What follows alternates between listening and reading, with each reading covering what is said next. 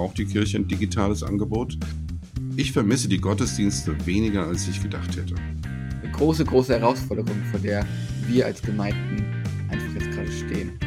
Zukunft wird wahrscheinlich in, bei vielen Kirchen als hybride Form von Kirche stattfinden. Also würde ich sagen, zuerst mal reflektieren. Also was brauchen wir noch? Große ist einfach, wir machen es mit den Menschen zusammen. Gottes Erfahrungen sind nicht an einen lokalen Ort gebunden. Zettel in der Hand, gehst dann zu deinem Nachbarn und sagst, ey, wir starten wieder durch. So wird Gemeinde auch zu einem Hoffnungsträger für äh, die Zukunft. Und hier ist wieder der Gründercast. Gemeinden gründen, entwickeln und multiplizieren. Mein Name ist Klaus Schönberg. Ich bin der Referent für Gemeindegründung im Bund evangelisch-freikirchlicher Gemeinden. Heute ist nicht Björn Wagner bei mir, sondern Sebastian Ruskamp, der Mann, der hinter dem Mikrofon ist und ja alles technisch auf die Reihe kriegt, damit auch der Podcast gesendet werden kann. Er ist heute vor dem Mikrofon und stellt mir heute die Fragen zum Thema. Hallo, äh, zum Thema Reopening. Was tun, wenn Corona vorbei ist? Äh, wir wollen uns heute mit dem Thema ein bisschen beschäftigen.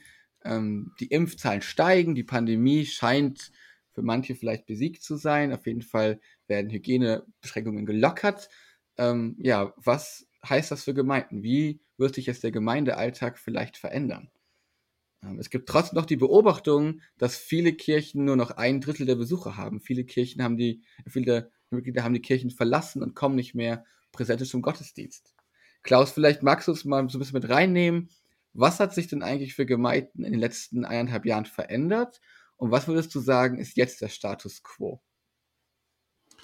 Durch die Pandemie ist es weltweit auch zu beobachten. Das Barna-Institut in Amerika hat festgestellt, dass ein Drittel der Leute gesagt haben, sie werden nicht zurückkommen. Mhm. Und grundsätzlich hat ein Drittel gesagt, sie kommen erst zurück, wenn es keine Abstandsregelung, keine Masken mehr gibt. Und durch die Abstandsregelung durften ja auch nicht mehr so viele Leute in die Kirchen überhaupt hinein. Das heißt, äh, die präsentische Kirche vor Ort ist mit einem Schlag viel, viel kleiner geworden. Mhm. Jetzt, wo die Zahlen in Deutschland zumindest zurückgehen äh, und wenn das, der Trend so weitergeht, werden, könnten wir sagen, dass nach den Sommerferien fast alte Verhältnisse, äh, vorpandemische Verhältnisse äh, geschehen können oder sein werden.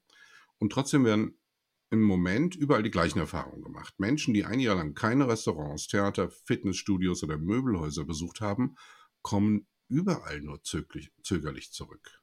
Mhm. Sie brauchen also Zeit und Anreize, dies wieder zu tun, um aus dem Cocooning herauszukommen. Und das ist einer der Gründe, dass die Menschen auch nach der Öffnung von Kirchen nicht zurückkommen. Sie brauchen Anreize, eine Reopening-Strategie nennen wir das heute, eine Strategie, die, die die Kirchen wieder öffnen und das den Leuten auch gut vermitteln dass die Leute weiterhin jetzt nicht gekommen sind, hat aber außer Singverbote und Sicherheitsabstände äh, einzuhalten noch mehr Gründe. Was könnten so, so andere Gründe vielleicht noch sein? Die, ich nenne mal als erstes das Netflix-Verhalten. Mhm. Nach einem Jahr Pandemie haben, haben Gottesdienstbesucher und Besucherinnen die Vielfalt von digitalen und hochwertigen Gottesdienstformaten im Internet erlebt. Und sie erlebten, dass Gott auch durch digitale Formate reden kann, besonders wenn sie hochwertig produziert und inhaltlich überzeugend sind. Und darüber hinaus kann jeder Gottesdienstbesucher im Schlafanzug vor dem Fernseher oder Bildschirm liegen, bei Nichtgefallen umschalten auf ein anderes Programm also alles Dinge, die im Präsenzgottesdienst, der ja wie eine soziale Kontrolle wirkt, nicht möglich ist, auch wenn man dort vielleicht gerne ein anderes Programm wählen würde. Ein zweiter Grund ist die Entwöhnung. Menschen gehen ja auch aus guter Gewohnheit zur Kirche. Nach mhm. mehreren Monaten Präsenzgottesdienst gibt es so etwas wie eine Entwöhnung von der Ich gehe zum Gottesdienst Tradition. Der Sonntag wird also neu als freier Tag entdeckt, ins Leben integriert und ein Satz, der mich immer wieder getroffen hat, weil ich ihn zu oft gehört habe, lautete, ich vermisse die Gottesdienste weniger, als ich gedacht hätte. auch Mitarbeiter, die sich über ihre Mitarbeit definiert haben, fühlen sich nicht mehr zugehörig. Und eine schnelle Rückkehr zu Präsenzgottesdiensten scheint für viele Christen und Christinnen keine Priorität zu haben. Mhm. Ja, ich merke auch für mich selber, dass äh, ich unterschätzt habe, dass der Gottesdienst dann gar nicht mehr so wichtig für mich war, weil meine sozialen Kontakte kann ich auch über WhatsApp und Instagram und sowas haben. Und wie du schon sagst, diese soziale Komponente ähm, ist wichtig, aber ich habe dann eben andere Wege versucht zu finden irgendwie und habe auch gemerkt, ach, der Gottesdienst, der ist schön, aber so richtig vermissen tue ich es nicht. Ich finde es auch schön, zu Hause zu liegen, Kaffee zu trinken, auf der Couch zu sitzen ähm, und Gottesdienst anzugucken. Vielleicht auch von der Gemeinde, die einen besonders hervorragenden Stream hat, mal einen anderen Pastor, eine andere Pastorin zu erleben. Das waren schon irgendwie auch für mich persönlich irgendwie ganz viele Anreize. Würdest du sagen, dass sich da auch geistlich was verändert hat in der Gemeinde durch diesen präsentischen Gottesdienstausfall, dadurch, dass jetzt viele Menschen nicht mehr in die Kirche zurückkommen wollen unbedingt oder da erst mal zögerlich sind? Also es gibt natürlich unterschiedliche Antwortversuche. Ich versuche mal einige. Also die erste Antwort besteht darin, dass wir möglicherweise die Relevanz unseres eigenen Gottesdienstes und mhm. die Qualität unserer Gemeinschaft ähm, überschätzt haben. Während der Pandemie haben wir als Christen festgestellt, dass Gottesdienste weniger Bedeutung für uns haben, als wir selbst gedacht haben. So ist es von vielen formuliert worden. Und die Konsequenz für Leiter kann eigentlich nur sein, dass wir die Pandemie als Kairos verstehen müssen und fragen können, wo muss ich Kirche neu erfinden? Oder um es mit Jens Spangenberg, Stangenberg zu sagen, ist das Kirche oder kann das weg? Die zweite Antwort könnte darin bestehen, dass wir akzeptieren, dass es einen zunehmenden Anteil von Christen geben wird, die Kirche nur digital besuchen werden. Ähm, ich habe von einem sehr engagierten Gemeindemitglied gehört, der sehr gut Englisch spricht, dass der mhm. jetzt seine Kirche ist, die Hillsong New York. Das ist seine Kirche, das, da findet er sich zu Hause von dem ganzen Style musikalisch. Mhm. Und er hat entschieden, auf die klassische Kirche vor Ort, auch wenn die richtig gut war, zu verzichten, weil das ist, diese Kirche gefällt ihm am allerbesten unter Tausenden von anderen. Das zweite ist, dass die zunehmende Digitalisierung der Gesellschaft sich grundsätzlich auch für den präsentischen Kirchenbesuch auswirkt. Machen wir uns das doch nochmal klar. Bevor, nennen wir sie Carla Meyer, zum ersten Mal einen Gottesdienst besucht, hat sie sich im Internet über die Gemeinde informiert. Mhm. Und sie hat nachgeschaut, was da alles drauf ist, was diese Gemeinde macht. Und das Gleiche machen wir, wenn wir in ein Restaurant gehen oder wenn wir uns irgendwas kaufen wollen. Wir schauen das uns erstmal digital an. Das auch der Bewertung und, auch vor, wie viele Sterne hat, die, hat das Restaurant bekommen und sowas, genau. Ja. Genau, dann wird es noch bewertet. Äh, äh, ja, genau, jedes Portal bewertet, jeder Urlaub wird bewertet und ähm, das bei Gottesdiensten, glaube ich, gibt es noch nicht so, dass sie bewertet werden, aber das wird sicher auch bald kommen, dass dann eine Bewertungsschiene steht und dann gibt es ein paar Sternchen dazu. Aber die digital, die digitale Kirche, in der geschieht ja auch fast alles, was in der präsentischen möglich ist. Also Gottesdienste, Anbetung, Lehre, Coaching, Seelsorge, Glaubensgrundkurse, Meetings. Alles wird mit wachsendem Erfolg virtualisiert aber weil es, wenn es gut ist, als reales Geschehen erlebt. Und ich glaube, der geistliche Grund ist auch, dass Gottes Erfahrungen sind nicht an einen lokalen Ort gebunden. Sie sind mhm. omnipräsent, gegen, also allgegenwärtig. Und natürlich kann Gott in digitalen und in physischen Räumen gleichzeitig wirken. Es gibt ja keinen Ort, wo er nicht wirken kann. Ja, cool, das stimmt. Ähm, ich habe mich so ein bisschen gefragt, jetzt wird ganz oft auf Gottesdienste geguckt. Viele Gemeinden haben Streaming-Setup aufgebaut. Das hatten wir auch im Podcast schon, dass viele Gemeinden jetzt die Gottesdienste auch live streamen. Ähm, gibt es da auch irgendwas, was ähm, Kleingruppenarbeit angeht? Jetzt könnte man ja sagen, naja gut, in der Pandemie waren weniger im Gottesdienst, aber vielleicht haben sich viele getroffen auf Clubhouse oder bei Instagram oder bei WhatsApp oder sowas.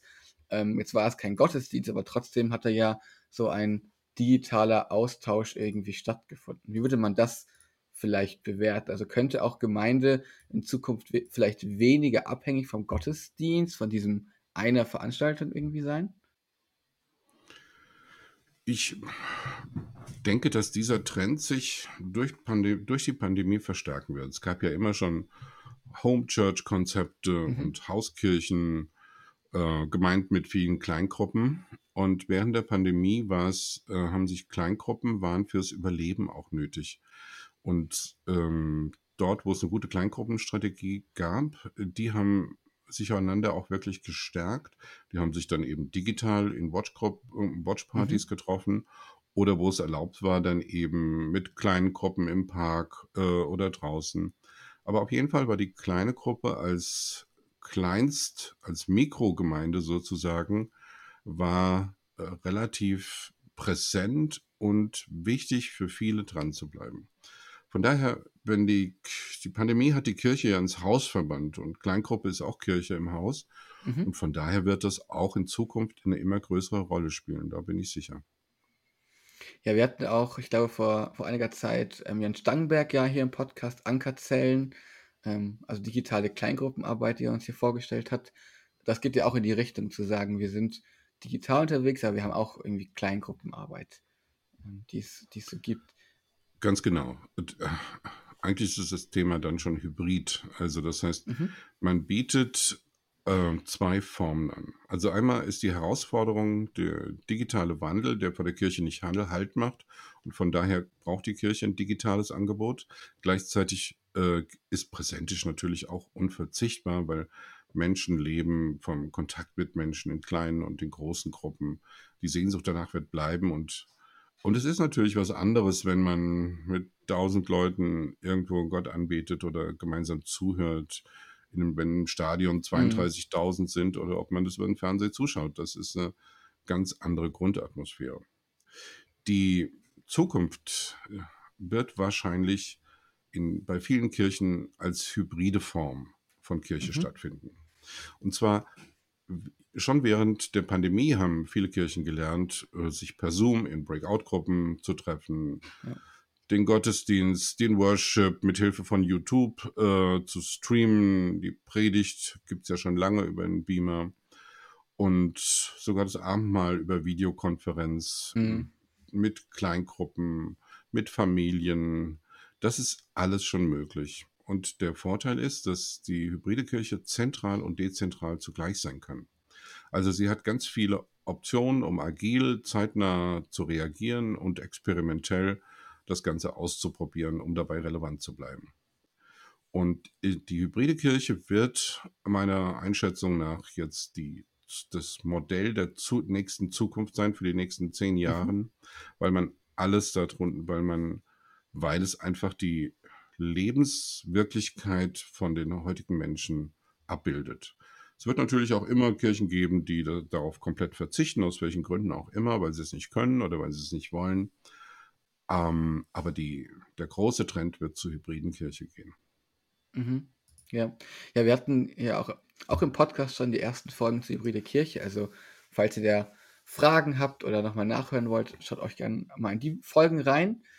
Ähm, jetzt frage ich mal so ein bisschen, vielleicht ketzerisch, was, jetzt bin ich in der Gemeinde und überlege mir so, okay, jetzt ähm, Pandemie, wir dürfen uns wieder treffen.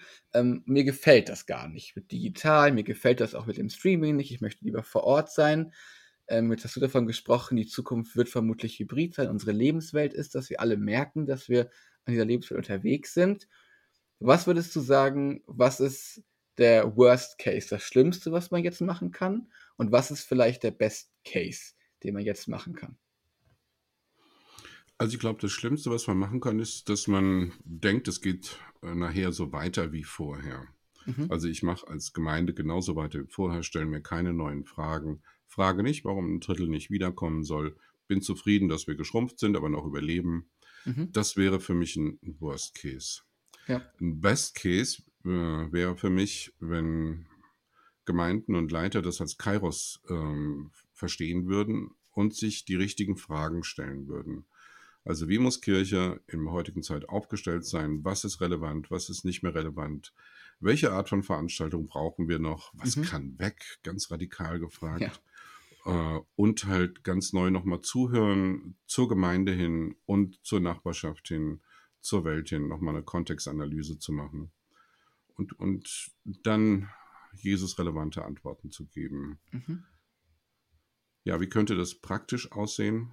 Äh, wir haben ja das Thema Reopening-Strategie. Mhm, genau. Also das Thema Reopening wäre ja also einerseits das Digitale ist ja auch eine Opening-Strategie, die uns jetzt schon länger begleitet. Die muss konsequent gemacht werden, gerade wenn die Pandemie auch äh, nicht verschwinden sollte und zurückkehren sollte mit der berühmten Delta-Variante. Mhm, äh, ja. Dann brauchen wir die auf jeden Fall ja wieder. Ähm, für die präsentische Kirche würde ich äh, als Reopening-Strategie eine doppelte äh, vorschlagen. Eine die gemeindeinterne Strategie überlegt, wie sie abstinente, also abwesende Gemeindemitglieder und Freunde wiedergewinnen kann. Und die öffentliche Strategie reflektiert, wie die Gemeinde als lokaler Player zusammen mit dem Stadtteil, dem Dorf, der Nachbarschaft die Corona-Zeit bewältigen und die angenommene Nach-Corona-Zeit gestalten kann. Also, nach innen gefragt. Eine Gemeinde sagt, wir möchten gerne wieder neu starten, wir möchten auch unsere Leute wieder gewinnen. Mhm. Wie, kann sie, wie kann sie das tun? Ich glaube, das Erste ist, dass sie wieder die richtigen Fragen stellt. Welche Veranstaltungen wollen wir zum Beispiel ab September nicht mehr anbieten und warum? Welche neuen Schwerpunkte wollen wir setzen? Durch welche Maßnahmen wollen wir abstinente Mitglieder und Freunde wieder gewinnen? Also zuerst ist die Reflexion. Dann könnte aus der Reflexion heraus ein Maßnahmenkatalog äh, kommen. Das erste ist, wie gewinnen wir Menschen zurück, die länger nicht gekommen sind? Ich mache mal als eigenes Beispiel. Ich war lange Jahre in einem Kanuverein und dann mhm. war ich äh, und war dann auch der Pastor des Kanuvereins. Wir hatten keinen mhm, anderen, also war ich es dann. Und dann hatte ich ein halbes Jahr kaum Zeit zu kommen. Und dann merkte ich in mir, jetzt bin ich schon ein halbes Jahr nicht da gewesen. Ach, dann komme ich gar nicht mehr. Wie werden die mich angucken? Äh, mhm. Na, welche Fragen werden die stellen? Na, auch wieder da. Also, das kennt man ja selber. Genau. Und da ist es genau. total hilfreich, wenn es Leute gibt, die dann einfach sagen, hey, oh, die mich vielleicht sogar anrufen oder sagen, hey Klaus, ich habe dich lange nicht gesehen, komm mal vorbei, ich würde uns freuen, wenn du wieder da bist. Mhm. Um, ähm, also, dass es Key Persons gibt, die gezielt auch Leute ansprechen, positiv, nicht äh, anklagen, sondern sagen, hey, wir haben uns eine Zeit lang nicht gesehen, wie viele andere auch, äh, und wollten dir gerne mitteilen, wir starten wieder durch, wir haben einiges geändert und ja. hey, komm, komm doch einmal vorbei, guck doch mal wieder rein. Und gleich was anbieten, dann kann man sagen, hier, wir haben so eine Welcome Back Party bei Heinz Müller und findet draußen im Pool statt, also bring deine Badenklamotten mit, ja. ja. Also man bringt, äh, lädt Leute im privaten Raum einfach ein, überwindet wieder Fremdheit und gibt also Möglichkeiten, einfach anzudocken.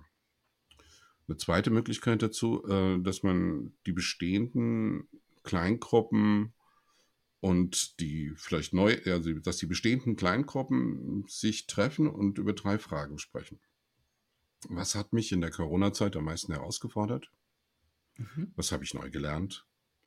Was davon will ich behalten und weiterführen, auch wenn Corona vorbei sein sollte? Und hier, hier würde die Gemeinde davon profitieren, von dem, was die Leute gemeinsam gelernt haben. Und das fließt dann in die neue Konzeption rein. Als weiteren Schritt könnte man natürlich auch einen Gottesdienst machen. Also zum Beispiel Corona-Rückblick-Gottesdienste. Ja. In fast jeder Gemeinde gab es äh, Menschen, die in die Krise gekommen sind, in berufliche Krisen. Sie haben kein Geld mehr verdient.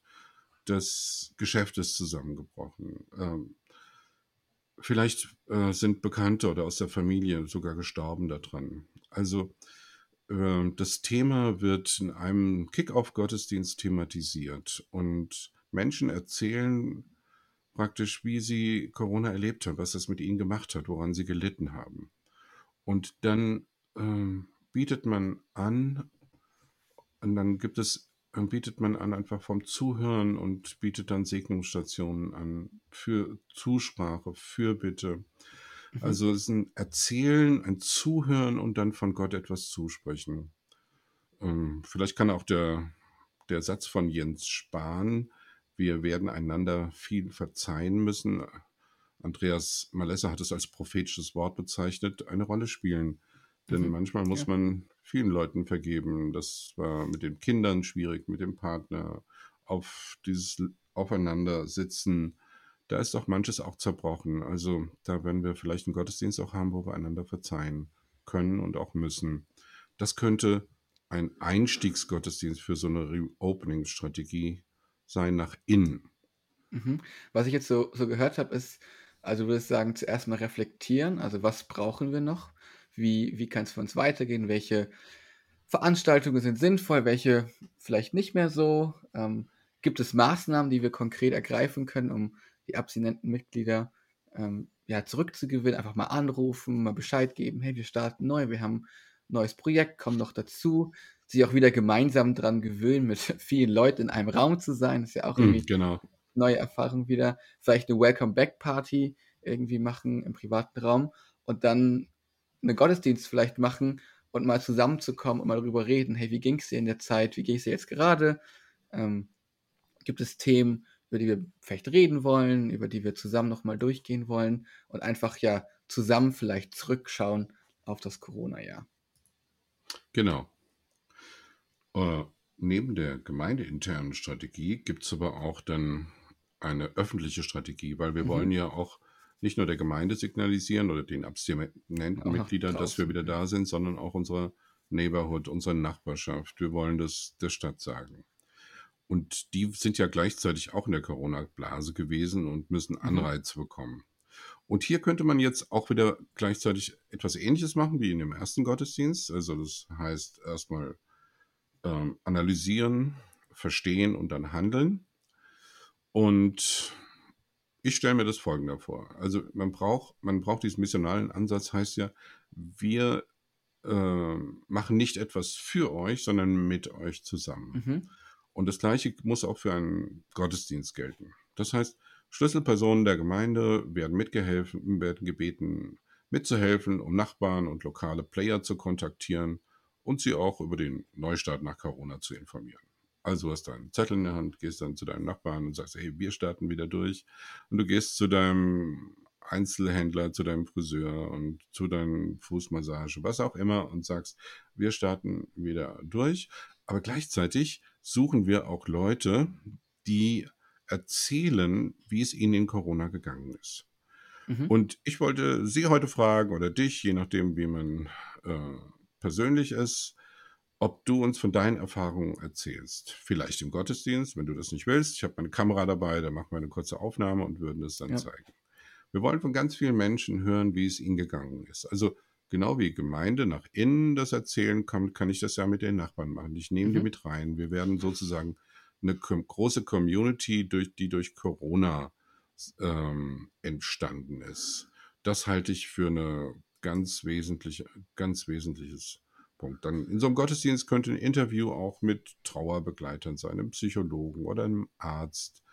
Und wir Mhm. laden Musiker ein aus der Nachbarschaft, das Ganze mitzugestalten. Vielleicht sind neue Lieder entstanden. Also das Große ist einfach, wir machen es mit den Menschen zusammen. Und dann könnte als Antwort auf die Lebensgeschichten auch eine ganz emotionale, leidenschaftliche Fürbitte, die Möglichkeit der Segnung angeboten äh, werden. Und meiner Erfahrung nach nehmen Menschen so etwas total gerne an, wenn auch etwas Haptisches, also wenn man anbietet, dass Menschen gesegnet werden, äh, das nehmen die in Anspruch gerne. Ja. Ja, Ich finde es auch total schön, weil das ähm, nochmal so eine andere Aufgabe von Gemeinde ist, dass sie nicht nur Gottesdienste macht und Veranstaltungen für ihre Gemeindeglieder, sondern auch sagt, wir waren irgendwie oder sind in der Pandemie alle zusammen. Und zwar wollen wir auch zusammen darüber reden und für die Stadt, für die Straße, der man vielleicht ist, für den Stadtteil mit ihm zusammen was irgendwie gestalten, was einfach schön ist, wo wir zusammenkommen können, wo wir aber auch sagen können, hey, ähm, es geht weiter, es gibt eine Zukunft auch irgendwie, auch irgendwie nach, nach Corona. Ähm, jetzt sind wir ja im Gründercast. Was würdest du sagen, ist besonders wichtig für Gemeindegründerinnen, die jetzt sagen, wir haben Gemeinde gegründet, das war schwierig wegen Corona. Gibt es da irgendwelche Änderungen, die sich jetzt in der nächsten Zeit ergeben oder ähm, wie sieht das für die aus? Nee, für Gründer und Gründerinnen gilt eigentlich das Gleiche wie an der Stelle wie etablierte Gemeinden. Die haben die gleichen Mhm. Rückschläge in der Regel gehabt. Vielleicht haben sie ein bisschen agiler äh, reagiert, aber sie brauchen genauso eine Reopening-Strategie wie Mhm. eine etablierte Gemeinde. Da gilt das Gleiche. Und in dem ersten habe ich ja erzählt, das wäre so das Mitnehmen, also Genau, als ja. Corona-Strategie, das Aufarbeiten. Aber ich würde auch noch einen zweiten Gottesdienst nachschieben, gleich eine Woche später, nämlich einen Zukunftsgottesdienst, Kick-Off, Mhm. also nach Corona. Und in so einem Gottesdienst, gleiche wieder mit Nachbarn und lokale Unternehmer, Friseure, Solo-Selbstständige und Gemeindemitglieder, die in der Corona-Zeit sich neu aufgestellt haben, die also ihr Geschäftsmodell geändert haben, die ähm, agil auf die Situation reagiert haben und gemerkt haben, dass Corona auch eine Chance war, äh, das alte Geschäftsmodell zu überdenken und sich neu aufzustellen und dabei richtig spannende und auch erfolgreiche Geschichte geschrieben haben. Das gibt es ganz genauso. Und so wird Gemeinde auch zu einem Hoffnungsträger für äh, die Zukunft. Und diese Hoffnung kann man natürlich auch geistlich sehen, welche Hoffnung dann in Gott und in seiner Zukunft liegt. Und so, solche Gottesdienste kann man natürlich auch ganz toll hybrid, ähm, dass man sie gut ausstrahlt und Mhm. entsprechend vorbereitet ähm, und hat dadurch auch eine größere Reichweite. Ja. Ja, Klaus, nochmal vielen, vielen Dank dafür. Ähm, vielleicht äh, eine finale Frage noch. Was würdest du jetzt Pastorinnen und Leitern sagen? Reopening-Strategie, es geht wieder weiter. Ähm, worauf müssen sie ganz besonders achten? Was sind so vielleicht deine wichtigsten zwei, drei Punkte, die du noch mitgeben willst? Ja, das Klassische wäre erstmal hinhören in die Gemeinde und in die Mhm. Nachbarschaft. Das Zweite wäre dann verstehen, was habe ich richtig verstanden.